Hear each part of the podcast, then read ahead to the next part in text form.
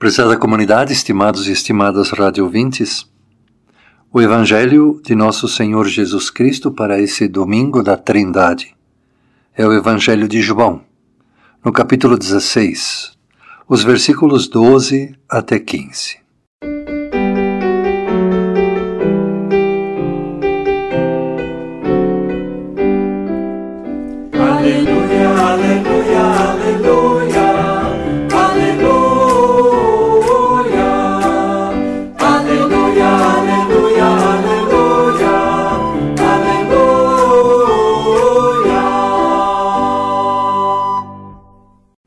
Ainda tenho muitas coisas para lhes dizer, mas vocês não poderiam suportar isso agora.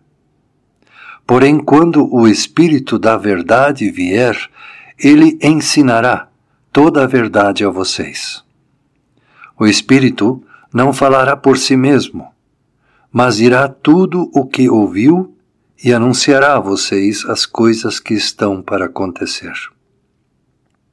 Ele vai ficar sabendo o que eu tenho para dizer e dirá a vocês, e assim ele trará glória para mim.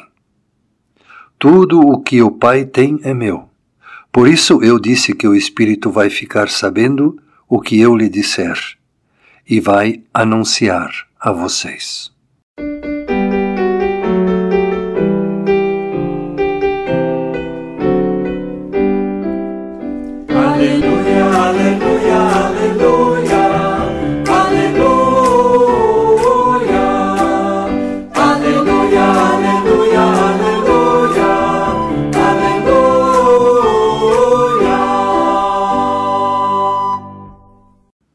Prezada comunidade, estimados e estimados radiovintes, imaginem uma situação em que duas pessoas estão conversando.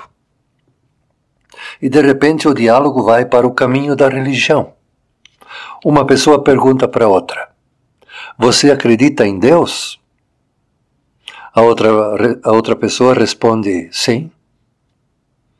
A primeira pessoa então volta a perguntar: Mas quem é esse Deus que você acredita? A outra pessoa, espantada, pode dizer: Como assim? E a primeira pessoa repete a pergunta: Qual é o seu Deus? Como ele é? O que ele significa para você? Imaginem se essa pergunta fosse dirigida a nós, se essa pergunta fosse dirigida a você. Como você reagiria? Qual é o seu Deus? Como ele é? O que ele significa para você? A primeira pergunta, você acredita em Deus? Essa pergunta dá para responder com um sim ou um não. Mas aí vem a segunda pergunta: quem é esse Deus e o que ele significa para você? Essa pergunta exige mais tempo, pois ela trata do conteúdo da fé. E aqui muitas pessoas têm dificuldade em formular uma resposta. Nos tempos em que vivemos, existe uma grande confusão religiosa. Existem muitas igrejas, mas talvez nunca se tenha falado tão pouco da fé, do conteúdo da fé em Deus.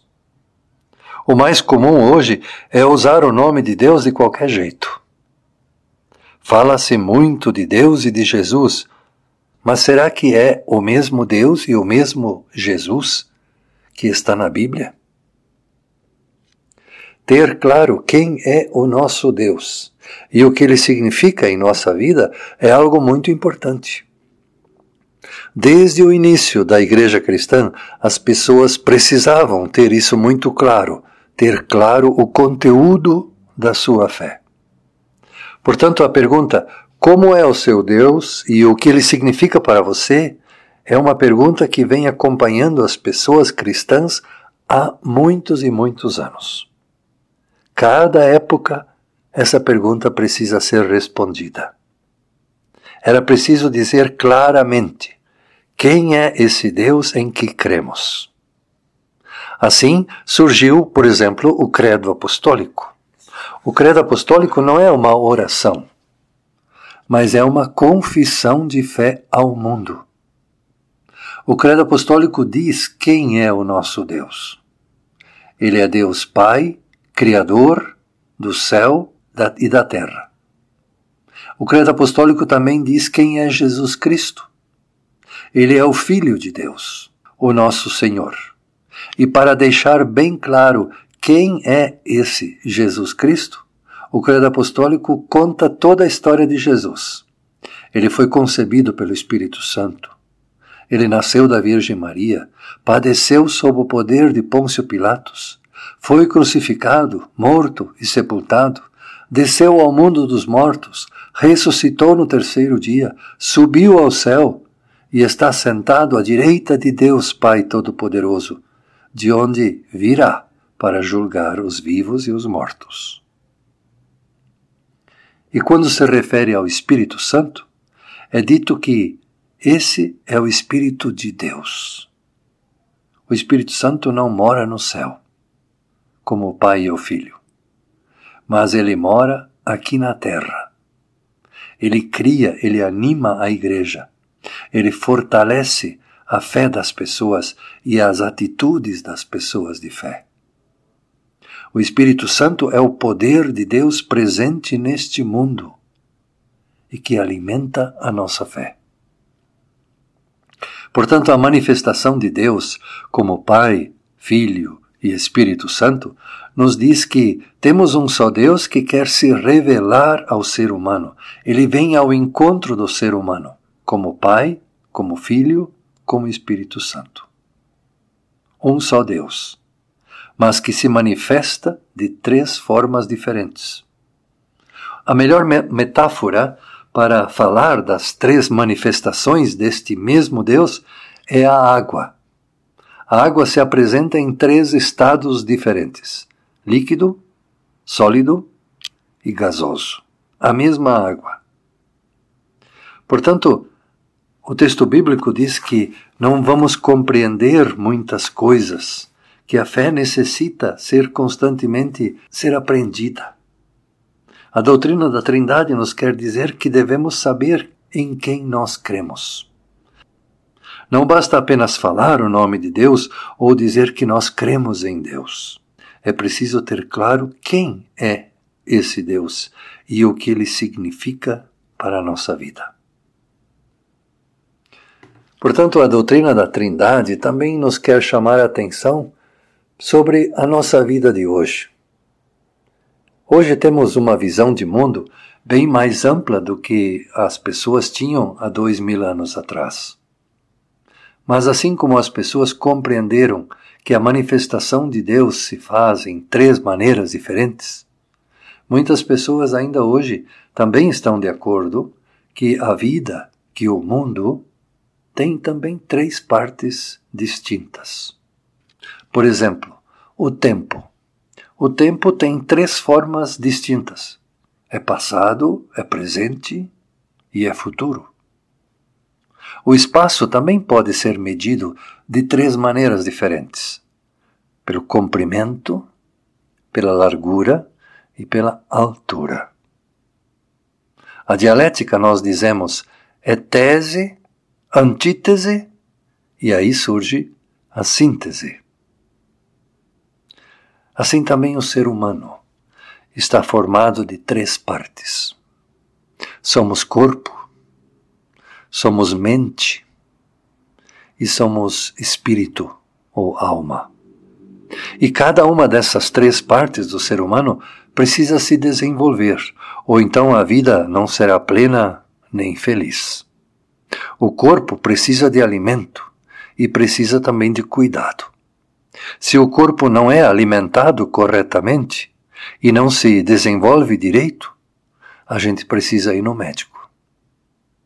Assim também é a nossa mente. Ela precisa se desenvolver. Se a mente de uma criança, por exemplo, não se desenvolve, se ela não consegue aprender direito, ou se a mente de um adulto começa a esquecer as coisas facilmente, a gente vai ao médico. E o espírito? Lamentavelmente, muitas pessoas acham que o espírito não é importante. Mas, logo veem que estão enganadas. Se não nos desenvolvemos espiritualmente, vamos ter muitas dificuldades para entender a vida, vamos ter dificuldades para compreender o sentido da nossa vida e o nosso lugar neste mundo. Hoje sabemos, por exemplo, que isso costuma trazer muita angústia e entristece a pessoa. A depressão, por exemplo, é chamada hoje não de doença física nem doença mental. Ela é uma doença da alma, uma doença do espírito.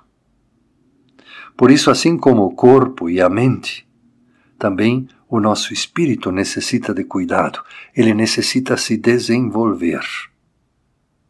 O apóstolo Paulo dizia que a presença do Espírito Santo quer desenvolver o nosso espírito e quer transformar toda a nossa vida, quer dar o sentido da nossa vida. Quando o Espírito Santo está presente em nós, diz o apóstolo Paulo, então sentiremos amor, alegria, paz, paciência, delicadeza, bondade, humildade e domínio próprio. Quem de nós não precisa destas coisas. E estas coisas nós somente poderemos obter da ação do Espírito Santo em nós. Portanto, a presença do Espírito Santo na vida das pessoas vai despertar estes sentimentos dentro de nós, vai vivificar o nosso corpo, vai reanimar a nossa capacidade de amar. Deus nos convida a aceitar o seu amor trinitário. Deus pede que alimentemos o nosso espírito com a sua palavra, com os seus sacramentos. E Deus espera também que nós oremos por nós mesmos, pela nossa igreja, dizendo: Vem Espírito Santo, vem, atende o nosso chamado, orienta as nossas vidas Ensina-nos a ser teu povo. Ensina-nos a seguir os ensinamentos de Jesus. Amém.